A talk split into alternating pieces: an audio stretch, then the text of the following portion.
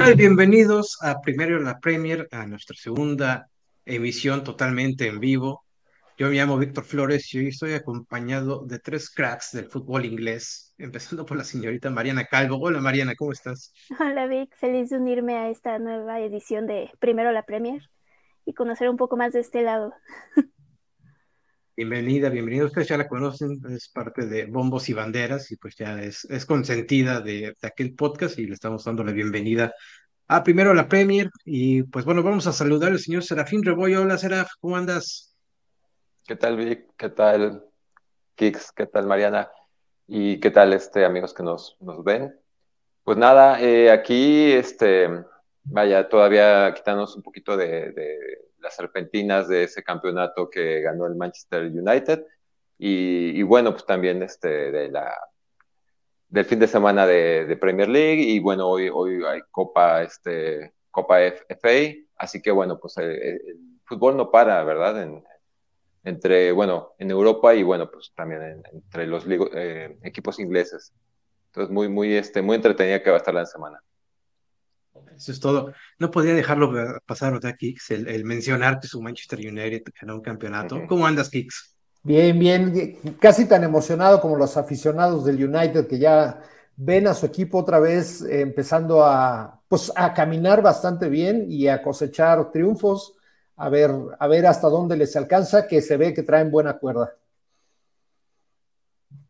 Vamos a ver hasta dónde les da. Esperemos que el día de mañana no les dé para más ya estaremos hablando de la FA Cup, ahí hay un duelo y vamos a ver si hay apuesta o algo así, pero ¿qué les parece si empezamos revisando cómo va la Premier League después del fin de semana? Ya sabemos que Manchester United y Newcastle no jugaron eh, fecha de Premier League, ellos jugaron una final, también lo vamos a estar comentando, pero bueno, pues ah, así va, así va la tabla general de la Premier. ¿Cómo va a ir? ¿Cómo va a ir? Pues cómo, cómo va, cómo tiene que ir con el Arsenal hasta arriba arañando, arañando todavía porque el Manchester City ahí va pues prácticamente colgado, ¿no? Una semana más. Sostenido de pincitas.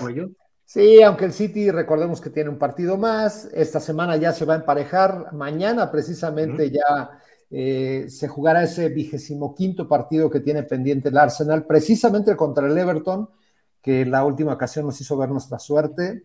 Ahora viene el momento de la venganza y el momento de mantener a raya a estos malditos citizens.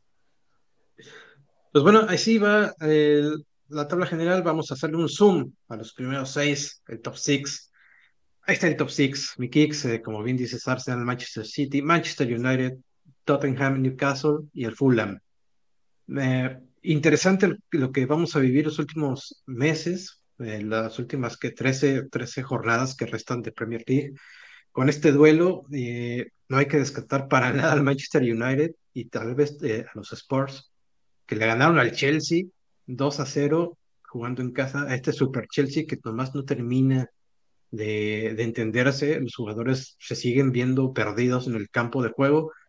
Pero pues así está el top 6, muchachos. ¿Cómo ven ustedes? Mi, mi querido Seraf, ¿cómo te sientes ahora de que ya la Carabao es de ustedes y, y, pues están en tercer lugar de la Premier League después de un inicio pues bastante complicado para el United en la Premier, eh, con todo el drama que se vivió con Cristiano Ronaldo, la llegada de Eric Ten Hag y pues todo lo que están viviendo, además con, con el despertar de, este delantero Marcus Rashford, que parece que ahora sí lo están empezando a romper, ¿no?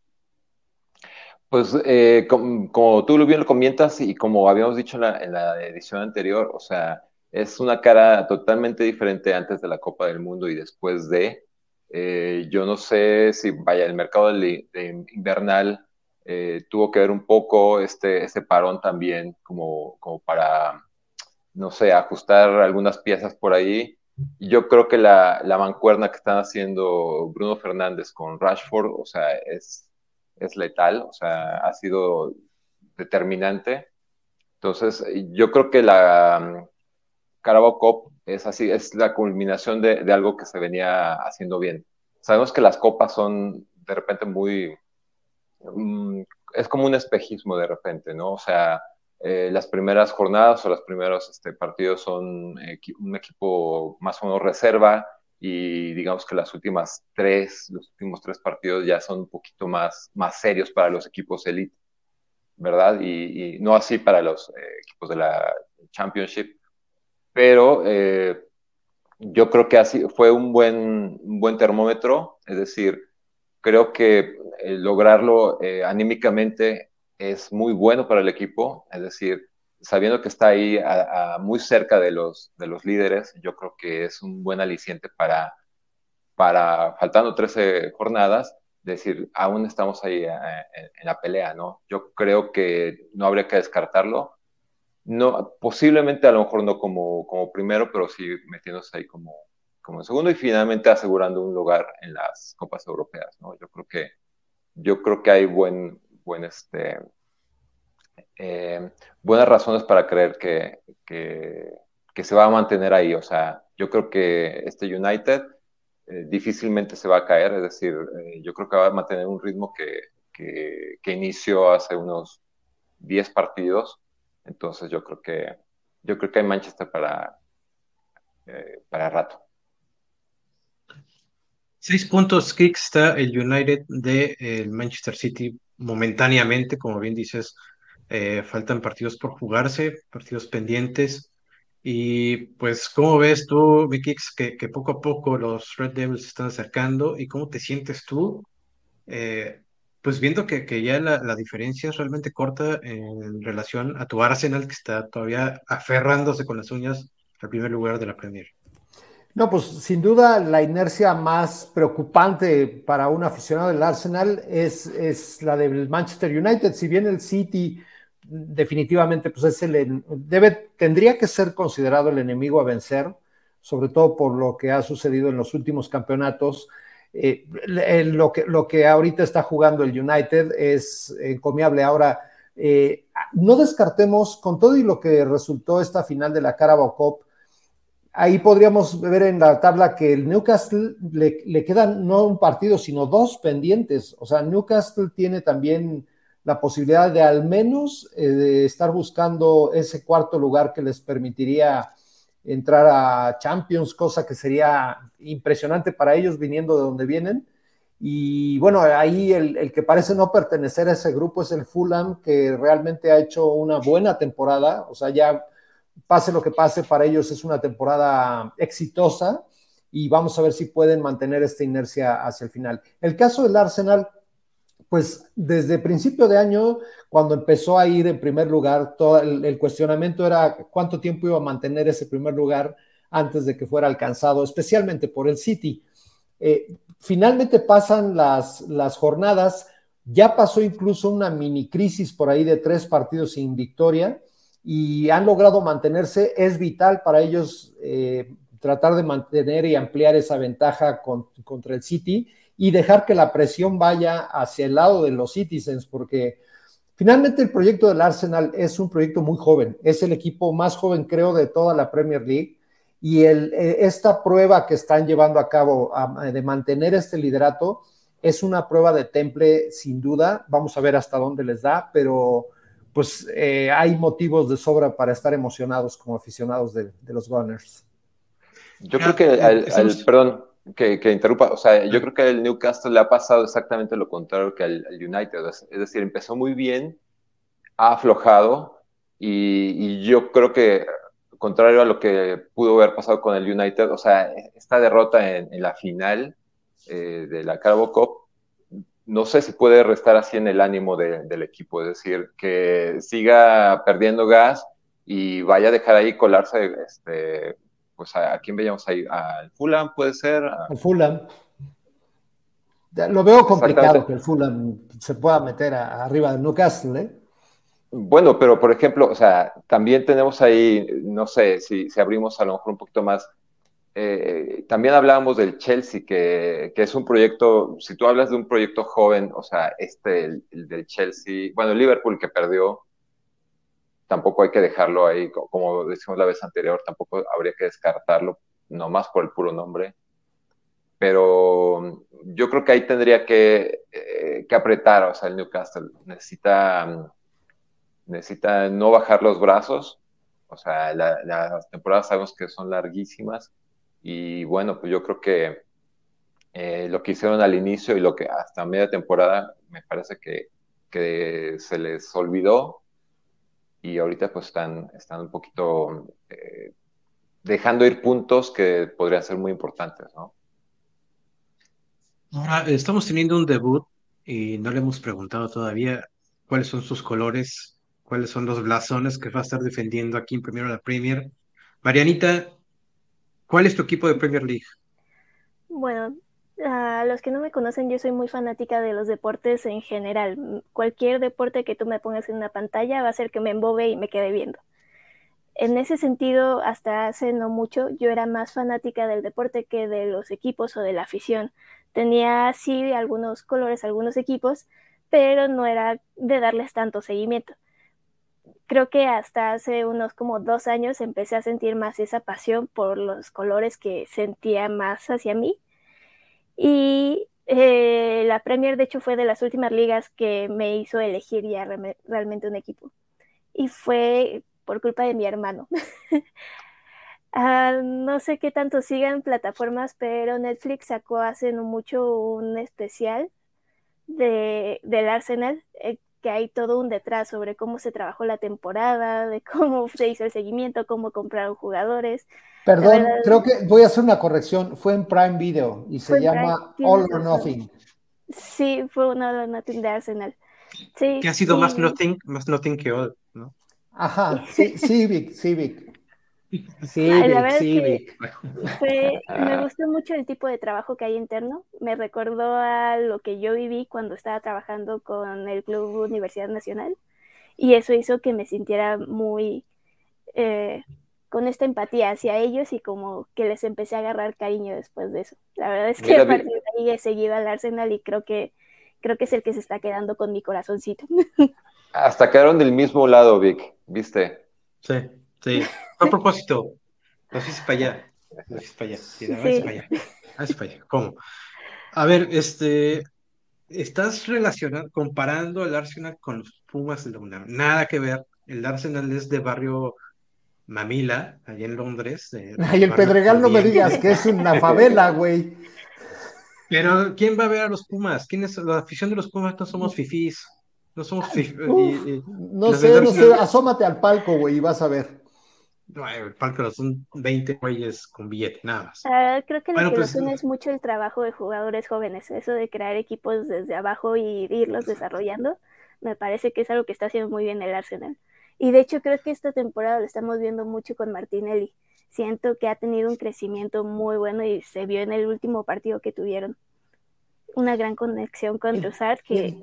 El, trabajo que está haciendo Arteta, de verdad, ya fuera de, fuera de la afición que tengo por el Arsenal, es, eh, me parece que ha sido el mejor entrenador del año en la Premier League junto con Eric Ten Hag, de lejos. O sea, me parece que entre ellos dos debería estar el entrenador del año si en este momento terminara la temporada. Evidentemente faltan mucha, falta mucho tiempo, pero fíjate, hasta, los, hasta los canes nos están apoyando en esta moción.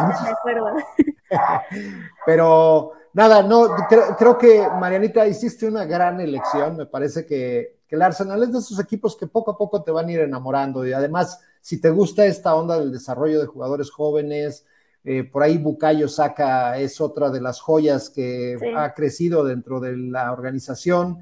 Eh, no tarda en regresar Emil Smith Rowe. Eh, varios jugadores que, han nacido de las, de las fuerzas inferiores del Arsenal. Y si puedes, échate un vistazo al equipo femenil. Si el equipo varonil te, te, te está gustando, el equipo femenil te va a enamorar. Justo era lo que quería compartir si se daba el espacio y el otro día lo estaba platicando con Víctor. Al parecer históricamente del tiempo que tiene la liga femenil ah, en Inglaterra, Arsenal es el equipo más ganador de la parte femenil. Y de lejos. De hecho, se juega una final el 3 de marzo, este viernes, me parece, de la Conti Cup, de la Copa Continental. Juegan contra el Chelsea. Yo creo que va a estar muy bueno. Entonces, si ahí sí le pueden dar un seguimiento, va, va a estar interesante decir que el Arsenal te, te, enamora y te inspira y te da vibras con la UNAM por el trabajo con los chavos, es porque no conoces a la Academia del Fútbol Inglés. Llegué tarde, llegué eso se pudo haber evitado. Eh. Tendríamos una, una Hammer más en la familia, pero llegué tarde, me ganó tu hermano. Pues sí. Antes, antes, de, Antes de brincar el tema, déjenme decirles que ahorita, que no sé si vamos a hablar un poquito de la entrega esta de premios de Best, pero en la categoría para mejor jugadora, la terna fue la, pues la eterna Alexia Putellas, que es la que, la Messi del fútbol, para decirlo rápido y fácil, eh, pero estuvo acompañada de Alex Morgan, la, esta delantera de, los Estados Unidos, buenísima, y ni más ni menos que Beth Mead, nuestra, nuestra gunner representante de una de las, una de las mejores jugadoras del mundo y, pues un orgullo de la, de la organización Gunner. De la, sí, de la campeona del, mundo, ¿no? Exacto, de la selección inglesa campeona del mundo. De las Leonas. Pues qué lástima que Marinita haya elegido a, un equipo como el Arsenal. Pero bueno, ¿qué les parece si vemos cómo va el descenso? Salimos, salimos, maldita sea, salimos de la zona del descenso con un 4-0. Bueno, salimos, salimos, suena prematuro, ¿eh? Ahí estamos. por lo menos esta semana no estoy sufriéndole tanto como la semana pasada. Después de un 4-0 frente al Nottingham Forest en, el London Stadium. Ahí van mis hammers, mis kicks, ahí van, vamos. al medio tiempo, al medio tiempo estabas, eh, vaya, este, rezándole a todos los santos. O sea, era 0-0. O sea, estaba frustradísimo, frustradísimo. O sea, realmente meritorio clavarle cuatro en un solo tiempo a, este, a, un, equipo, Que, iba, que iba décimo en ese momento en la tabla. Entonces, Exactamente. Eh, ya después cae, obviamente después de la derrota cae y ahora el décimo es el, el Chelsea, pero bueno, importante ganar ese partido, se logró, estamos por encima ya del Leeds United, del Everton, Bournemouth y el Southampton. Eh, esperemos que sí siga la tendencia. Ya este, mencionábamos la semana pasada que el Southampton es el equipo que prácticamente está condenado, sobre todo por, lo que está sucediendo en el club. Pero si ustedes, ¿quiénes piensan que, es, que son los otros dos equipos que tendrían que estar más preocupados? Yo veo al Everton. Yo creo que el Everton está dejando escapar puntos que, que fácilmente podría tener en el bolsillo, pudo haber tenido en el bolsillo. Está perdiendo partidos que para mí son, es increíble que pierda ese tipo de partidos y la forma, además, como está perdiendo. Creo que Everton se va a ir. Yo creo que Leeds se va a salvar. Y yo creo que van a ser esos tres, precisamente: Everton, Burnett y el Southampton, los que van a descender. Yo creo que esos son los que se van. A mí hasta, hasta la semana pasada me parecía que el, Wolverhampton podría ser también un candidato, pero creo que la llegada de Lopetegui los está, los está, les está cambiando la fisonomía. Ya te decía yo que West Ham de ese grupito de seis me parece que es el que tiene la mejor inercia de todos. Me parece que se va a salvar también, creo. Y sí, yo sí creo que ahí el pleito para ese tercer equipo descendido probablemente sea entre el Everton y el, el, ¿perdón? ¿El Leeds? El Leeds, sí. Sí, creo que entre ellos dos va a estar ese tercer descendido. Sí, eh, eh, de hecho, por ejemplo, el Wolverhampton también eh, Vaya, ahí tuvo una asistencia el, mexicano, ¿no? Este, un pase para gol. Raúl Jiménez, exactamente. Y este, entonces yo creo que también me parece que se está poniendo las pilas y, yo también creo que lo, lo rescataría junto con el eh, West Ham. También yo creo que yo creo que se salvan. Los dos que están clavados ahorita ahí también yo creo que tienen asegurado su, su pase a la Championship y yo creo que también los que están ahí en, entre el antepenúltimo, entre el sí y, el siguiente, o sea, son, son los que tendré que estar eh, peleando, ¿no? El, el, Leeds y el, ¿quién era? Bournemouth. Bournemouth. No, el Leeds y el Everton. Al Everton le vamos a dar otro empujoncito mañana.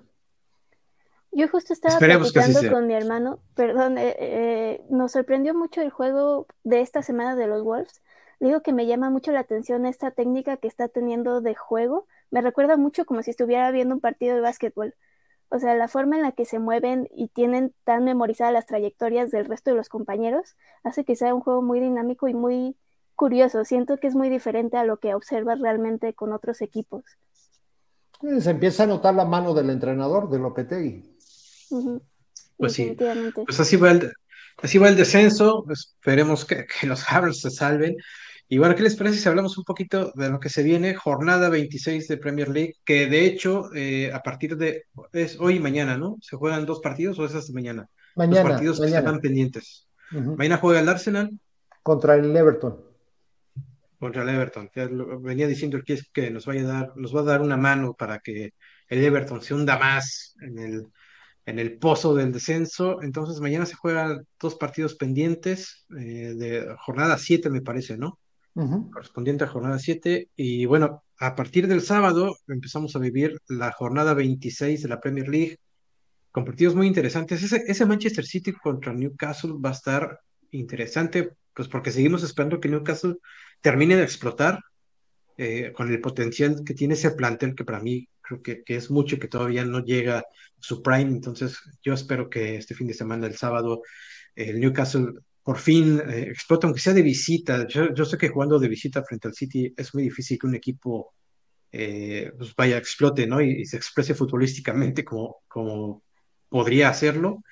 Pero espero que sea un buen partido. Y pues mi kicks, también nos, vas a tener que, nos van a tener que echar la mano el sábado tus Gunners.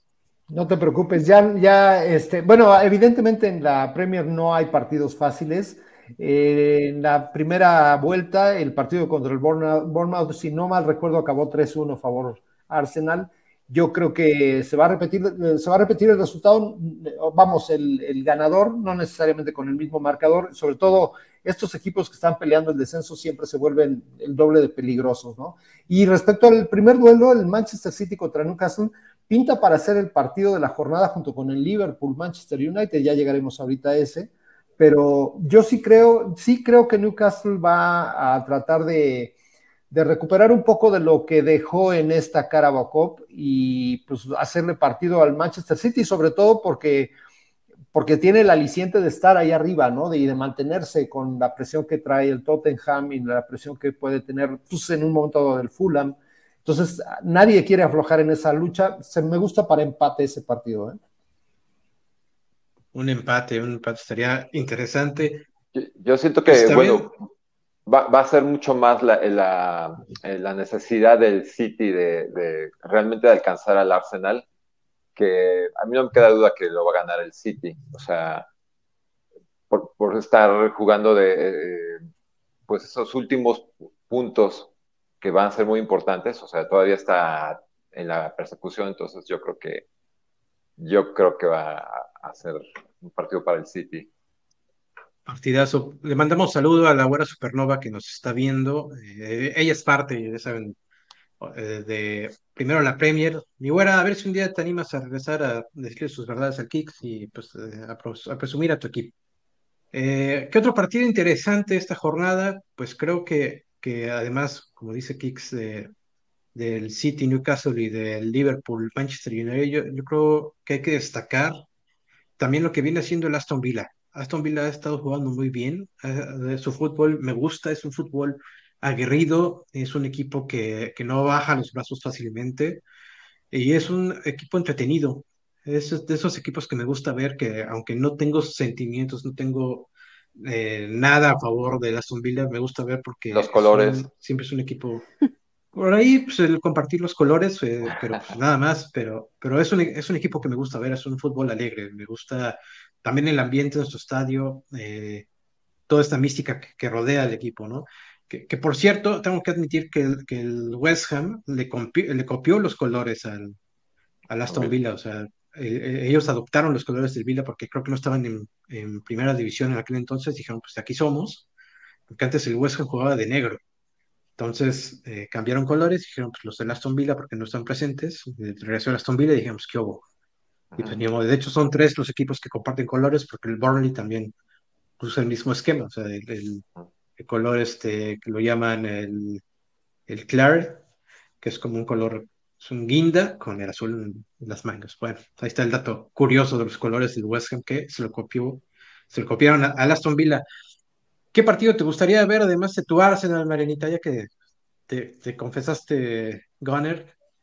¿Qué te llama la atención de esta pues jornada? Pues aparte de los que dijimos que yo creo que van a ser estelares, que es el City y el Liverpool, yo creo que me gustaría ver el Chelsea Leeds. En teoría, ya dijimos, ser la Premier no es tan sencillo, pero en teoría debería ser un juego sencillo considerando la plantilla del Chelsea, pero creo que es por el morbo de ver si ya despierta el Chelsea, si empiezan a comunicarse, porque si de plano no logran hacer un buen partido contra el Leeds, creo que podemos estar hablando de que va a tener problemas ya a lo largo este equipo. Se está hundiendo, está hundiendo el Chelsea. Y Seraf, hay que hablar un poquito del Brentford, que el Brentford sigue allá arriba, sigue peleando Las abejas. Y, y, posición tal vez europea en, algún momento si sigue así, ¿eh? Sí, un, un, equipo difícil, ¿no? De estos recién ascendidos y que yo lo destaco junto con el Nottingham Forest como que han sido los, los rivales incómodos, ¿no? Los que en, el papel eh, eran eh, partidos sencillos, digamos, para muchas, muchos equipos y se terminan complicando, este, sacan, el empate, sacan empates, este, entonces yo creo que ahí lo, lo meritorio es, mm, lo que platicamos en, en alguna ocasión también, la Premier, la Premier League junto con la Championship son dos, dos categorías que son casi iguales. Es decir, si, si quitamos una, esos seis equipos, digamos que son los más, los de más potencial económico, el resto son eh, equipos que podrían convivir y, por eso las copas este, son tan, tan peleadas. De repente podemos ver a equipos de la Championship en cuartos de final de, de la copa, porque son eh, son categorías muy similares, ¿no? O sea, yo veía un dato también en el pasado mundial que equipos, no sé, como Australia, por ejemplo, tenían, yo creo que más de la mitad de su plantilla eh, estaban en, equipos de Championship, o sea, ni siquiera en una liga Premier o en una liga eh, elite de cualquier otra parte del mundo, ¿no? Y fueron muy competitivos, es decir, eh, lograron su, su, pase al mundial este, y pues le hicieron un partido a Argentina. Entonces, realmente son, son equipos que, que son muy, muy, muy aguerridos, ¿verdad? Y, y que los campos o los estadios eh, que son tan chiquitos y son tan, tan cercanos a, a, a la cancha, eh, llegan a pesar de, eh, para cualquier otro, otra escuadra, ¿no? Entonces yo creo que es lo que ha pasado con, con el Brentford. Así que yo esperaría que, que, haga pesar la localidad en este partido que, que, va a tener este fin de semana y yo creo que vaya, se va a mantener ahí como en, a mitad de tabla, sin aspirar a más, sin este, correr el riesgo de, de descenso, entonces yo creo que para mantener, eh, pues para mantenerse para la próxima temporada definitivamente, o sea, hacer el mejor campeonato de aquí al final y yo creo que, no sé, ganando unos 3, 4 partidos por el resto de, de la temporada y bueno, tratando de, obviamente, de evitar los, las, eh, las derrotas. ¿no? ¿Qué te parece si ya que mencionaste eh, lo que es la complejidad de las copas, hablamos un poquito de la Copa FA, porque ya también vamos a tener partidos a partir de hoy. Hoy y mañana eh, se juega la quinta ronda de la FA Cup. Y pues, ¿qué te parece si vemos cómo va a estar un poquito el calendario? Porque, ojo, Ojo el día miércoles con ese eh, tercer partido que aparece en la lista del miércoles entre el Manchester United y el fabuloso, el glorioso West Ham United. Vamos a tener por el día de hoy Stop City contra Brighton, Leicester contra Blackburn, Fulham contra Leeds, uh, Bristol contra Manchester City y luego el día de mañana Southampton contra eh, Grimsby Town, Burnley, eh, Fleetwood, Manchester United contra West Ham, lo estamos mencionando, Sheffield contra Tottenham. Se viene un partidazo, mi querido Seraf, un duelazo entre nuestros equipos, porque el West Ham viene engallado después de lo que ha hecho en Premier League. El Manchester viene de ganar un título eh, este fin de semana. ¿Cómo ves tú ese duelo? Pues eh, siempre es complicado eh, administrar un equipo o sea, cuando juegas la Premier, cuando juegas la, una copa, cuando juegas otra copa, o sea, eh, yo creo que yo creo que ya teniendo asegurada la, la copa, eh, más bien, ya ganada, este, estando en persecución y, por puestos de, de, de Europa en, en, la Premier, yo no estaría tan seguro de, de que vaya a presentar un cuadro titular eh, o o va, va, va, van a descansar algunos jugadores seguramente este, para este equipo contra el West Ham. Entonces, yo, yo pronostico que va a ser un, empate. Pero por esta cuestión, porque, porque son, imagínate, son tres partidos en menos de prácticamente en siete días, ¿no?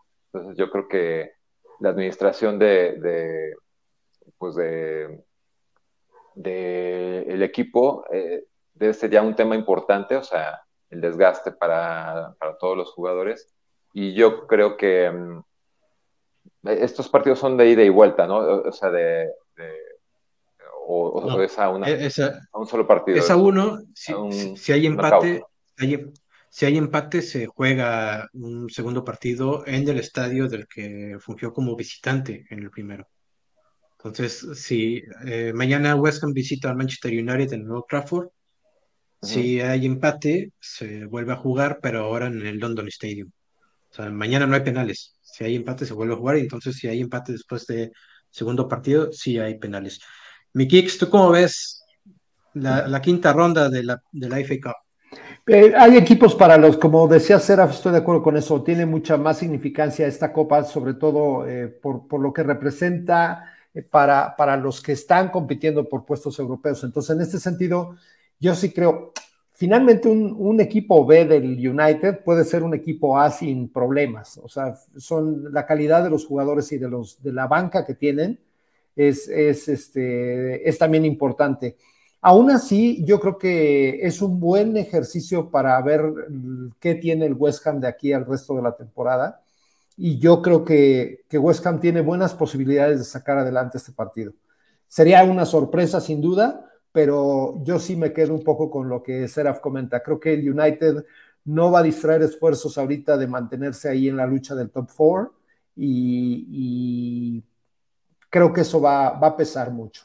El otro partido que se juega mañana, que no es FA Cup, es precisamente el de los Wolves contra Liverpool, ¿eh? O sea, digamos que ellos completan, digamos, todos los, prácticamente todos los equipos de Premier van a jugar entre mañana y el, el... No, hoy y mañana, hoy y mañana. Sí, ah, pues ahí está, se completa entonces ya los partidos que habían quedado pendientes. Hablando de, ese duelo de FA Cup, el West Ham llega también con la presión que tiene la Premier de, de mantener el paso para no descender. Además va a jugar en ronda de 16, los 16 avos de la Conference League, que de hecho ya el partido se viene la próxima semana. Entonces también West Ham va a estar de un lado a otro jugando en Manchester, luego visita al Brighton, luego viaja a, Chipre a jugar Ese juego contra el Brighton va a estar durísimo, ¿eh? Va a estar Además hay que tomar en cuenta que acaba de perder al, portero titular, a Fabianski, porque él tiene una factura en, la, en el hueso aquí de la, de la mejilla después de un rodillazo que se llevó el fin de semana en Nottingham Forest. Le dio un rodillazo en la cara, imagínate. Eh, va a estar fuera, va a estar el francés Ariola, que no ha jugado mucho, lo hizo bien cuando entró de cambio para sustituir a Fabianski, pero esperemos que no se le note la falta, la falta de actividad con el primer equipo, ¿no? A nivel de Premier League. También se perdió, se va a perder un defensa muy importante, un lateral, que es de aquellos que, que, se echan el equipo al hombro, es eh, Vladimir Kufal, checo, tampoco va a poder jugar. Y pues vamos a ver qué tanto David Moyes acomoda el equipo, pues para que también el desgaste que se ha tenido y el que se va a tener no nos pese mucho y nos quedemos eh, sin las dos copas, ¿no? La FA Cup, la Conference League, y luego empecemos a bajar rendimiento en los compromisos de Premier League y nos vayamos otra vez al fondo. Reto interesante para el West Ham, eh, cómo enfrentar mañana al Manchester United. Esperemos que yo sí quiero que vaya por todo. De hecho, yo dejaría de lado la Conference League. Es una copa de tercera división a nivel europeo. Nadie se va a acordar del campeón. Hay dos partidos en la Conference League, ¿no? Entonces, eh, quiero decir. Y de vuelta, Exactamente. Entonces, puede darse el lujo de, reservar eh, baterías, ver qué pasa en ese primer partido en Chipre, como dices, entonces yo creo que sí va, va a encarar eh, mañana el partido con mucho más seriedad, yo también coincido, que, que lo que podría estar eh, haciendo el, United, ¿no? Como que también tiene actividad en, en la, en la, eh, en la Liga de Europa, ¿no? La Europa League, sí. Europa League. Entonces, Entonces va a estar interesante ver cómo, cómo se acomodan los dos planteles, cómo lo manejan los dos técnicos eh, qué, tan, qué tanto es el porcentaje de suplentes los que van a utilizar para la FA Cup. Yo espero que Moyes y el West Ham salgan con lo mejor que tienen, enfrentar con, con chillo entre los dientes al United, y sería un gran golpe, aparte anímico, para que el West Ham empiece a, a, jugar mejor ya de cara a salir del descenso. Entonces yo creo que serás mañana el West Ham va con todo por tus diablos rojos y estaremos. Yo creo que justamente esas circunstancias lo, lo, van a balancear mucho y lo van a hacer un partido muy, muy entretenido, ¿no? O sea, mucho más balanceado por todo esto que, que hemos platicado, ¿no? Entonces eh, yo también espero un partido de un gol de diferencia, o sea, eh, muy cerrado, tirándole a empate, pero y, sinceramente no sabría de qué lado, ¿no? De, qué lado puede caer ese gol. Cabezazo de Declan Rice en tiro de esquina y se acabó todo. Vamos. Yo creo que de todas formas se debería haber apuesto ahí. mira, llegando y amarrando la mata. Sí, no, ¿Qué pues, quieres apostar? Mi, ¿Qué apostamos, Vicera, para ese Manchester United? Eh, no sé, yo creo que Digo, no, no tengo una camiseta del West Ham aquí, ni creo que tú tengas una del United. Este... La consigo, la, se consigue. Tú dime qué, qué, va a querer. ¿Qué va a querer, Vicera? Mm, a ver, tú piénsale, eh, de, aquí a final del, programa. Este, ¿Camiseta? Camiseta, te, puedes dibujar los, los martillos. Los martillitos. No sé. en la frente. Venga. Y tú un diablito. Eh, un diablito. Un diablito en la frente, Va, en la frente. Órale. Y, si no, los martillos. Y, los martillos, los de. Okay. No se pierdan el siguiente episodio de, la Premier porque vamos a entrar al rubro comedia. Eso es todo, el ridículo público, como que no, es lo que nos gusta. Eh, bueno, ¿qué les parece si hablamos, Miseraf, de lo que sucedió con tu equipo el fin de semana? Porque el Manchester United acaba de ser campeón de la Carabao Cup enfrentando al Newcastle, partido movidito que por rato se atoró un poquito, pero al final creo que estuvo bastante divertido, estuvo intenso, pues al final el Manchester sale con la victoria. Yo creo que eh, llegó muy rápido el, gol, es decir, yo pensé que iba a ser un, partido mucho más trabado, eh, vaya, mm, también diferencia de un gol, o sea, realmente esperé un poquito más del Newcastle yo creo que llegó muy rápido ese, primer gol para el United y eso yo creo que ya inclinó la balanza totalmente para, para United. O sea, irse al, al descanso ya con un 2-0, o sea, fue una losa súper gigante para, para Newcastle que, o sea, lo intentó, o sea, creo que tuvo, tuvo mucha llegada en ese segundo tiempo como era de esperarse. Y pues el, el United yo creo que ya es sabedor de, de, de su poderío, eh, pues nada más se dedicó a administrar esa ventaja, ¿no? Entonces, eh, yo creo que se resolvió demasiado rápido el, partido. Eh, desgraciadamente, porque bueno, hubiese sido mucho más interesante tener un, no sé, un segundo tiempo donde todavía hubiese algo que luchar de parte de los dos, o sea, que siguieran empatados. faltó un poco más de emoción, ¿no?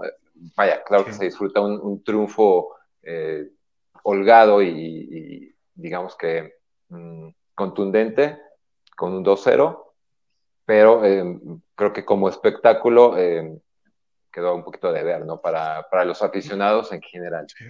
No sé, yo, yo, tengo, yo tengo una lectura un poco diferente. Me parece que el Newcastle no dio un mal partido. O sea, creo que el resultado sí le, le, le resultó una losa muy, muy pesada muy pronto pero creo que fue producto, yo tengo la impresión de que el equipo de Eric Howe llega como muy revolucionado al partido, querían resolver, eh, eh, o sea, como que se pasaban de ímpetu y les faltaba, le falló mucha precisión. Por ahí tuvo un par de oportunidades en los primeros 15 minutos, que, si al menos hubiera concretado una de esas, creo que el partido hubiera sido muy diferente. Ahora, yo, yo sí vi a un Newcastle insistiendo aún con el 2-0 en contra, eh, lo vi insistiendo buena parte del partido y quedaba, a mí me daba la sensación de que si lograba un solo gol, el partido se podría poner muy intenso, muy intenso. No les alcanzó, pero precisamente por el buen funcionamiento colectivo que hoy tiene el, United, no te puedes permitir irte dos goles atrás ante un equipo como ese. hay que tener en cuenta que el primer gol del United era fuera de lugar. Un cobro de, de falta fuera del área, centro que termina rematando Casemiro. Hay que mencionar que Casemiro anda muy bien, parece que nunca jugó eh, en otro equipo más que en el United. ¿eh? Está súper enchufado, con la afición también. El tipo voltea, arenga. Eh, vaya, el tipo está totalmente con el diablito del United tatuado en el pecho ya. ¿eh? Como bueno, el que vas a traer en la frente el próximo martes. Ya, ya estoy en, las estupideces que me meto, Dios mío. pero sí, el primer gol de United fue fuera de lugar incluso en la repetición era obvio que, que había jugadores del United adelantados, que Casemiro arranca antes que los defensas del Newcastle y pues por ahí el Barchester United marca primero el gol y eso es lo que se le viene encima a Newcastle, que, que, que, ya no puede, no puede reaccionar, le meten el segundo y es totalmente imposible, por más que intentó, tuvo muy buenas jugadas. Sí, Nuevamente pero ya no pudo el Newcastle, ¿no? Sí, sí, sí. Eh, bueno, o sea, coincido con Quique. Vaya, no es que haya dicho que haya sido un partido fácil para el, para el United. O sea, desde luego que lo, eh, el Newcastle intentó.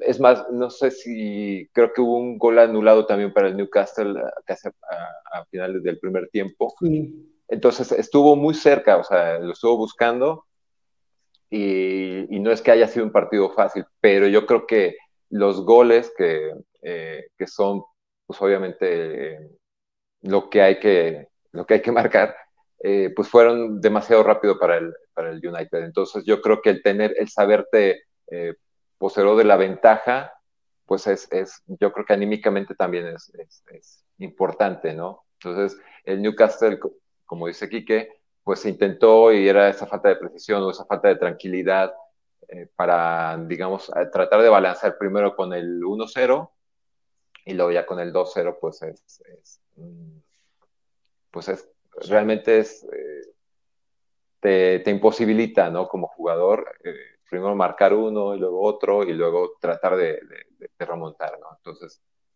creo que fue, ah. fue determinante esa, el, el, momento en que llegan los goles. Algo, algo que sí pusieron los Magpies fue ambiente. Ahí está la prueba del ambientazo que traían estos muchachos. Llenaron la tribuna de Wembley de sus colores. Eh, aplausos a este compa porque eso que ven en la panza es tatuaje. Y ven el tamaño del tatuaje, o sea, es una si cosa le cobraron, si, si, le cobraron por tinta, además debe ser millonario, ¿no? Sí, imagínate cuántas horas habrán pasado para rellenarle tremendo letrerote. Este, también destacar la, la, cara del señor de al lado, se ve que se le está pasando poca madre.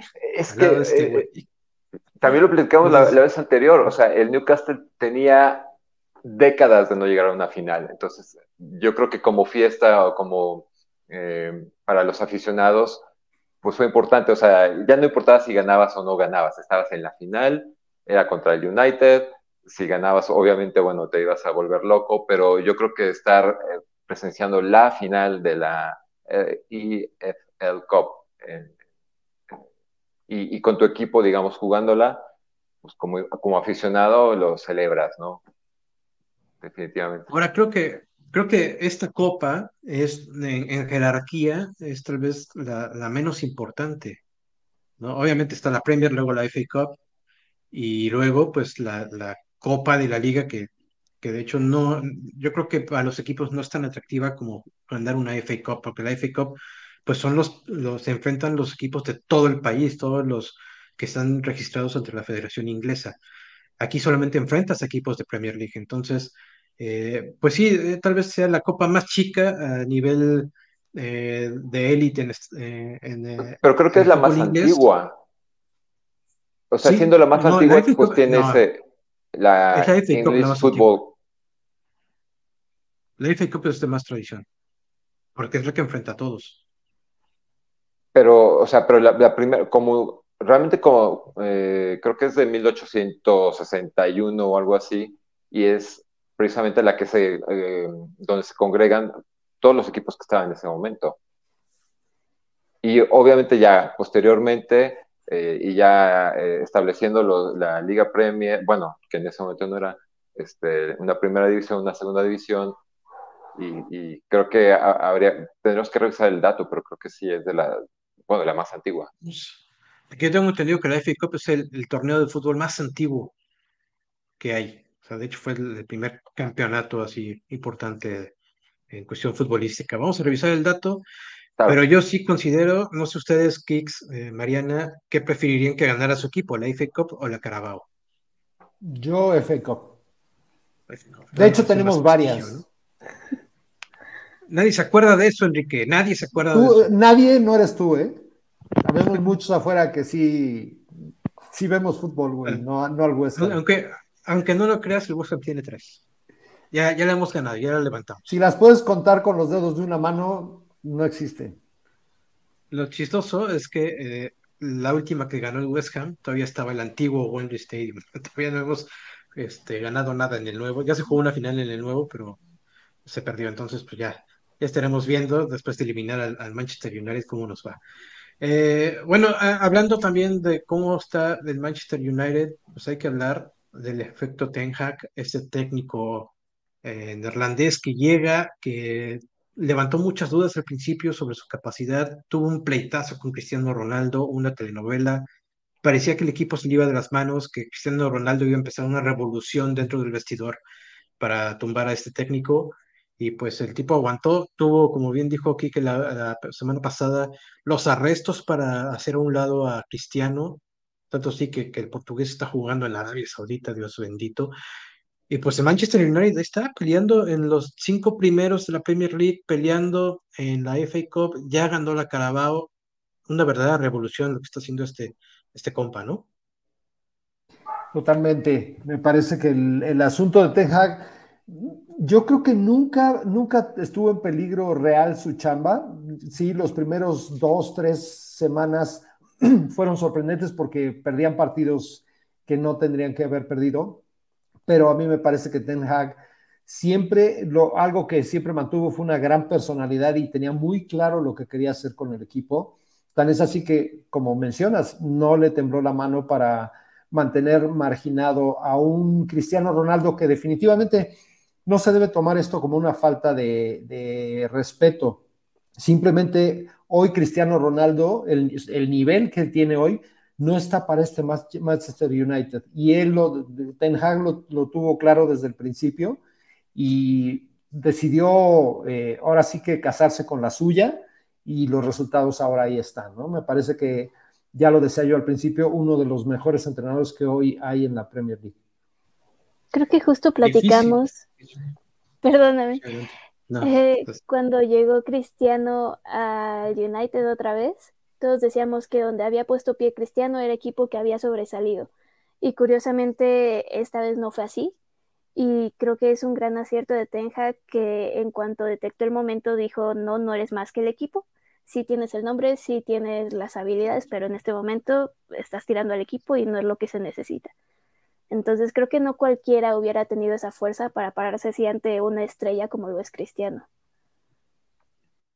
Sí, sobre todo que, que, que la directiva lo respaldara, ¿no? Porque finalmente yo creo que el, regreso de Cristiano al United fue más por la como por ese apego de la, de la directiva con, con, ese, jugador que, que pues, significó mucho en un, en un periodo eh, que todavía, bueno, se, sabía que todavía podía dar algo, pero pues que se demostró, digamos, o, Hag lo, identificó, como dice Mariana, que no cuadraba con, con, lo, con, la idea que él tenía de equipo y pues le estaba rompiendo el vestidor, ¿no? O sea, eh, esa primera, ese primer tercio de la temporada eh, con un United, o sea, con problemas y que, y que el mismo equipo portugués identificó eso, ¿no? Es decir, también sentó a Cristiano y los resultados empezaron a dar, ¿no? Entonces parecía realmente un, talismán, pero de mala suerte o de, o de resultados negativos. Entonces, eh, pues bueno, qué bueno que, que se mantuvo esa, eh, esa idea y que se mantuvo Ten Hag, y bueno, pues los resultados se están viendo, ¿no? Efectivamente, yo no, yo no sé cuántas directivas habrían aceptado que Ten Hag se deshiciera o hiciera a un lado a un jugador de la categoría de Cristiano Ronaldo. Creo que también fue mucho valor por parte del Manchester United de decir, vamos a apoyar a nuestro nuevo técnico y pues si se tiene que deshacer de la gran estrella que significa Cristiano Ronaldo, pues ni modo, ¿no?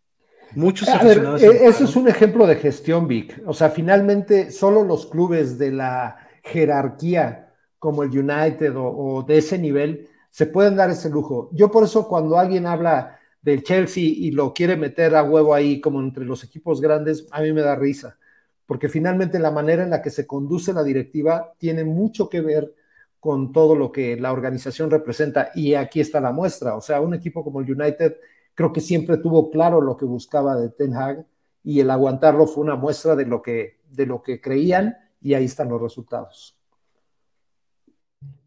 Definitivamente, pues ahí están los resultados. El Manchester United levantando un título más, la Carabao Cup festejando, eh, como ya teníamos tiempo que no veíamos a un Manchester United ganador, ya le hacía falta, ¿no? Después de la salida de Ferguson, pocos fueron los momentos que se han eh, visto así, con, de la camiseta roja, festejando, ¿no?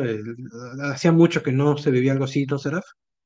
Sí, sí, sí, pues eh, eso, eh, yo creo que las dos temporadas anteriores o tres, no sé, podemos remontarnos un poco más, pues realmente los protagonistas de, la Premier, pues eran otros, ¿no? Era un Chelsea, o sea, que ha, tenido temporadas este, brillantes, campeón de Europa, y que, mm, que ahorita pues están peleando, o sea, Liverpool, que ahorita están peleando pues a, media tabla, ¿no? O sea, con, problemas. Y resurgieron pues estas, eh, un Arsenal con una gran idea eh, futbolística.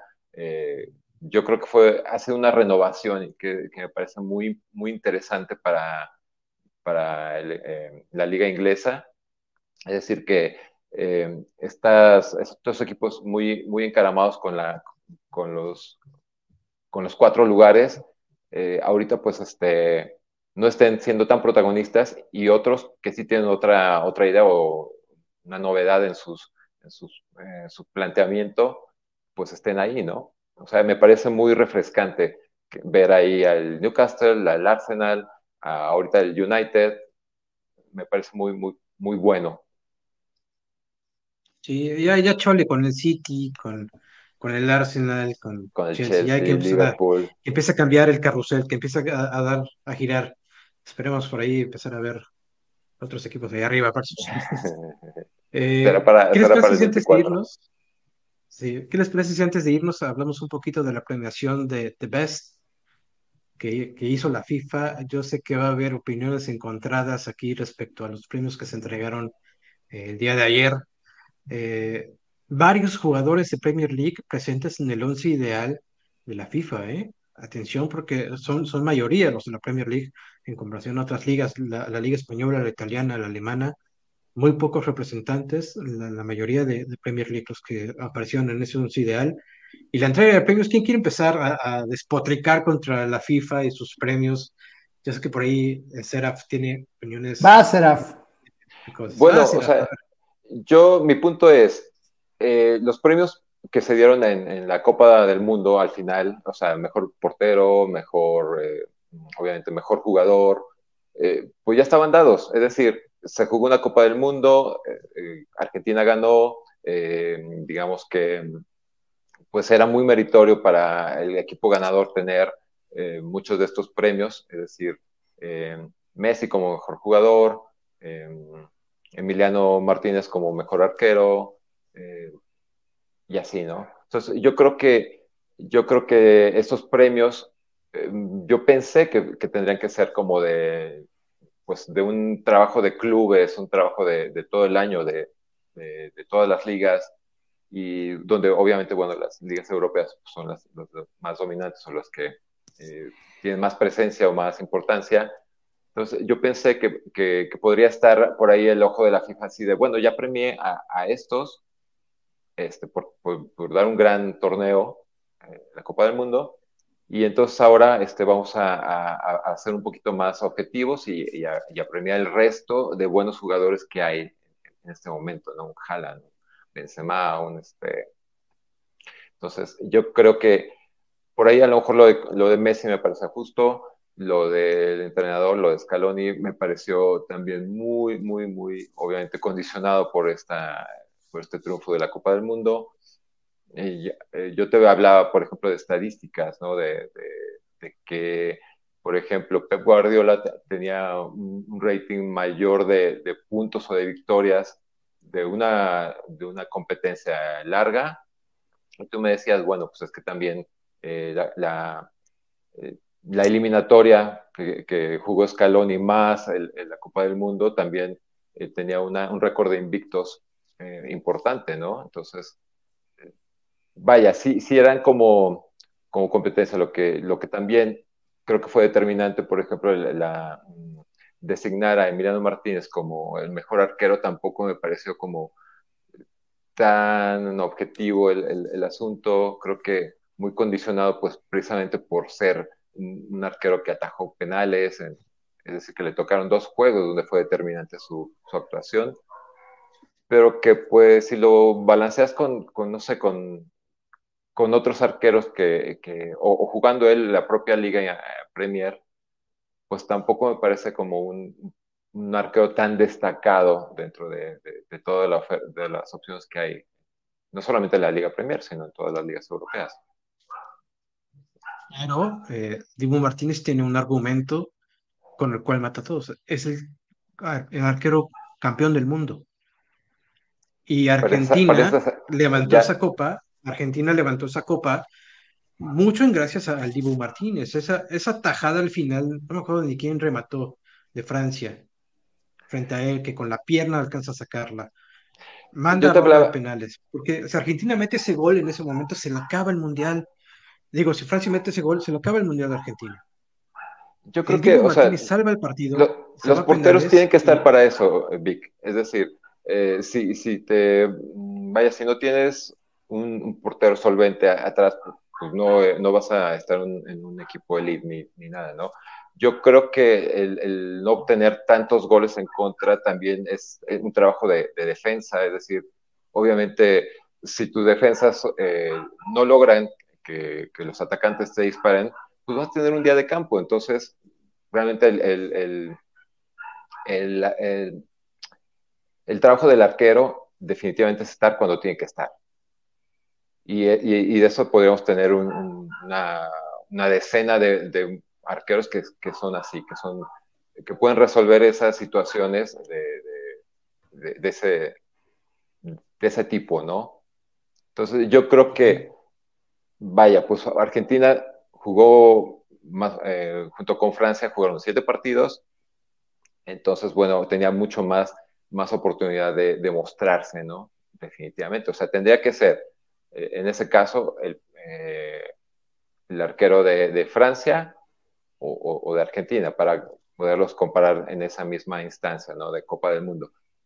Pero yo creo que había en, en otras ligas, en la, ligas de Europa, yo creo que había mucho más candidatos que, podían haber eh, aspirado a ese, a ese, trofeo. Como te digo, la FIFA ya había entregado eh, mejor arquero de Copa del Mundo, ya esté muy bien, Dibu Martínez, pero creo que aquí, aquí creo que estuvo muy cargado para papachar a Argentina eh, por la, de parte de FIFA para este para estos premios, ¿no? Yo lo que creo es que... ven, Mariana? Aquí que yo nada más una observación rápida. Me parece que nos seguimos confundiendo con lo que son premios colectivos de los premios individuales. Y esto pasa en todos los deportes. De inmediato, cuando estás hablando de la actuación de un jugador, sacas, ah, pero es que él fue campeón de no sé qué. No, perdóname, el campeón fue el equipo, no él. O sea, si vas a hacer una premiación individual, creo que hay que remitirse a las estadísticas individuales.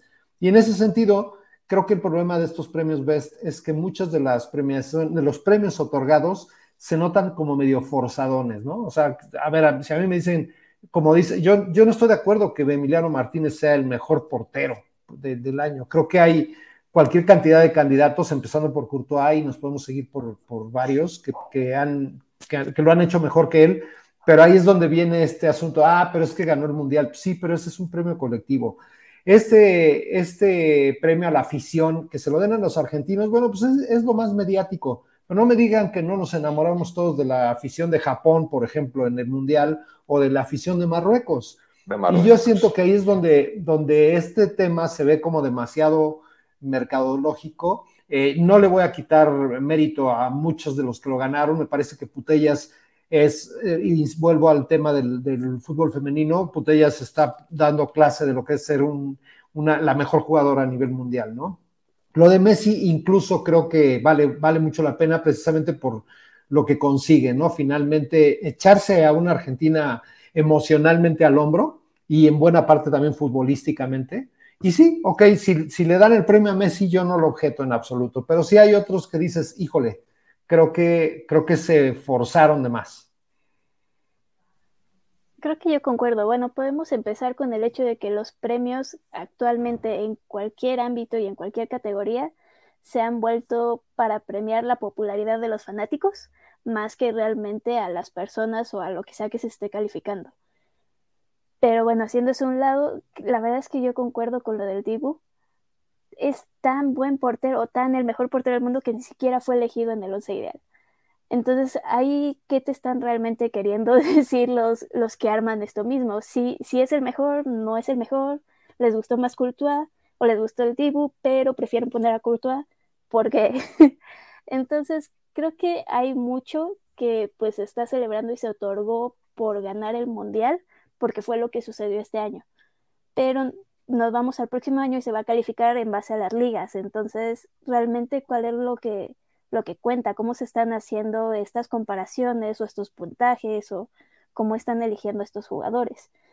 Porque pues, en ese sentido no es un premio que podríamos decir tan objetivo si cada año se va a modificar dependiendo de qué fue lo que más se vivió este año.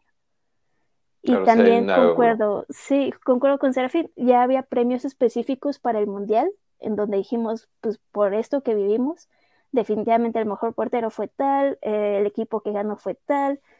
A Messi la verdad es que ahí no lo puedo discutir.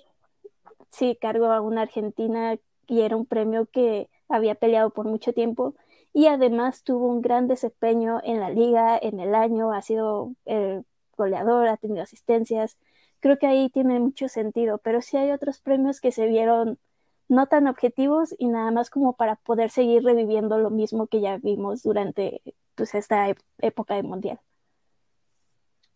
Bueno, tenemos ahí un comentario de Carlos Israel Díaz que dice, sí, los porteros están para eso, pero no todos lo hacen y menos a ese nivel.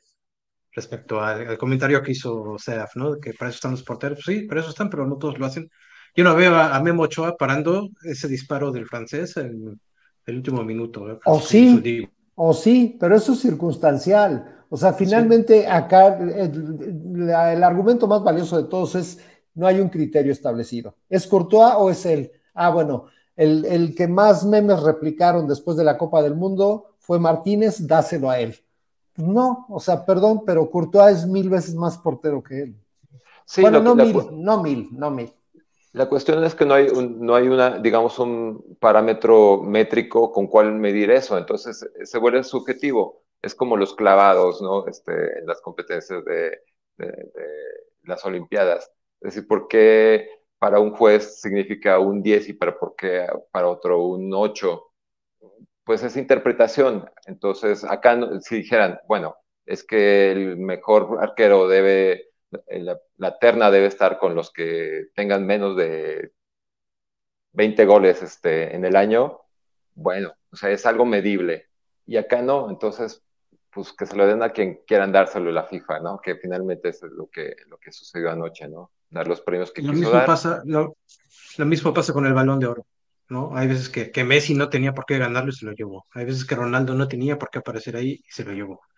No, Modric, este, no sé, bueno, gente dice que sí, gente, hay, quienes dicen que no, pues como dices, es cuestión de, apreciación, de popularidad en el momento, y jamás vamos a entender cómo es que se decide.